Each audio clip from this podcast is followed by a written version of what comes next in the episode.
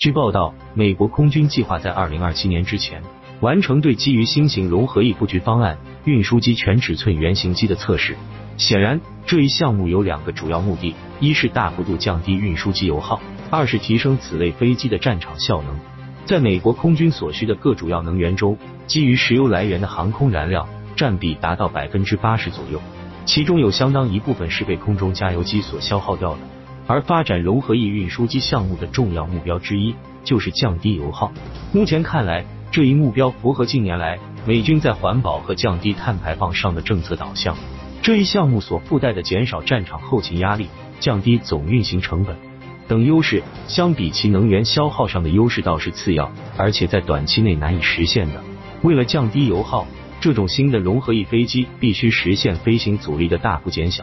这需要气动外形拥有远超以往的效率提升。目前，美军宣称将至少提升百分之三十以上。洛马公司的先进加油机假想方案之一，带有显著的隐身化和一身融合特征。基于早期设计制造能力限制、货物尺寸等一系列原因，大型运输类飞机最终都采用了相当近似的设计：独立的桶状大截面机身，翼下吊挂发动机的后掠机翼，带有不同形式的水平或垂直尾翼的常规布局设计。这种布局范式在主流客机上表现的尤其明显，而设计路线的长期同质化，使得此类飞机在发展过程中气动性能的进步，只能通过不断的细节优化累积来实现。因此，目前来说，主流客机、运输机和加油机在气动性能方面的进展已经进入了显著的边际效用区域，能挖掘的潜力已经被挖掘殆尽，剩下的每一次细微性能提升都要花费更为高昂的代价。目前来看，大型运输类飞机要实现气动性能的突破性提升，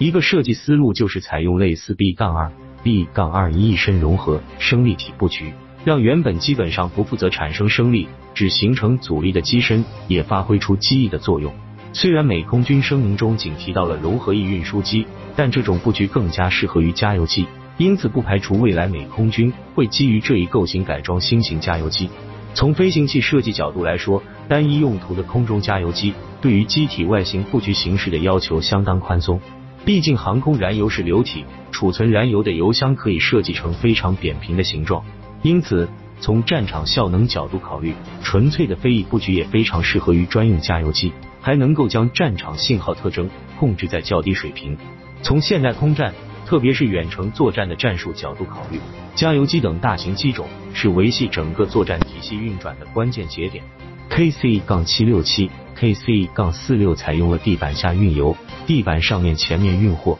后面运人的设计布局，但由于传统构型的影响。这类飞机目标明显，机动性较差，在战场上必然是敌方的重点打击对象，尤其是面对装备有中远程空空导弹的新型隐身战机时，大型加油机的生存能力相当低。从实战经验角度来说，除非一方掌握了绝对制空权，否则空中加油机极少会贴近战场一线，而是被部署在相对较远也较安全的后方，这必然导致战术飞机实际可用的航程和制控时间显著缩水。而且要花费更多的时间在加油往返上。单纯从技术角度来说，按照美空军目前的时间表，基于 B 杠二或者 B 杠二一平台的改进设计，完成一款融合翼布局的隐身空中加油机并不难。但在使用经验、作战理念以及长久以来形成的部队结构等因素的影响下，美国空军的加油机一直以来相当强调多用途能力，不仅要能运油，还要能运人、运装备。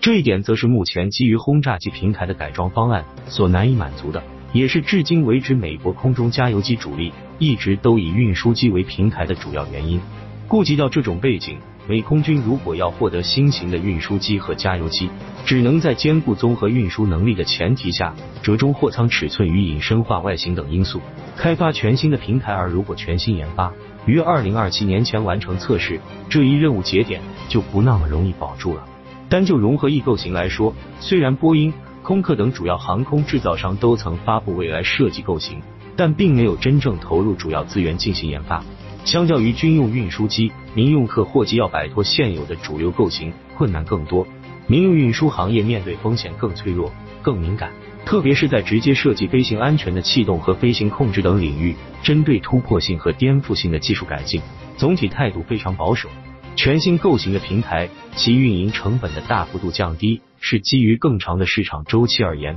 但在其发展初期，由于需要大范围部署，以及与传统差异巨大的技术人员培训体系、完全不同的零备件和维护检修体系，存在非常大的成本劣势。民用运输行业严重依赖于各地机场基础设施建设，现有的机场廊桥等设施及其对应的工作流程标准规范，都是根据传统构型客机设计的。全新构型的客货机很难良好的兼容现有的设施和规范，而改变这一点，需要全行业上下的一致推动。因此，如果要实现运输机的新构型，从军机入手显然更容易成功，成本也更低。未来客机要实现性能的大幅度提升突破，这种先军后民、军用带动民用的模式，或许是成功的关键所在。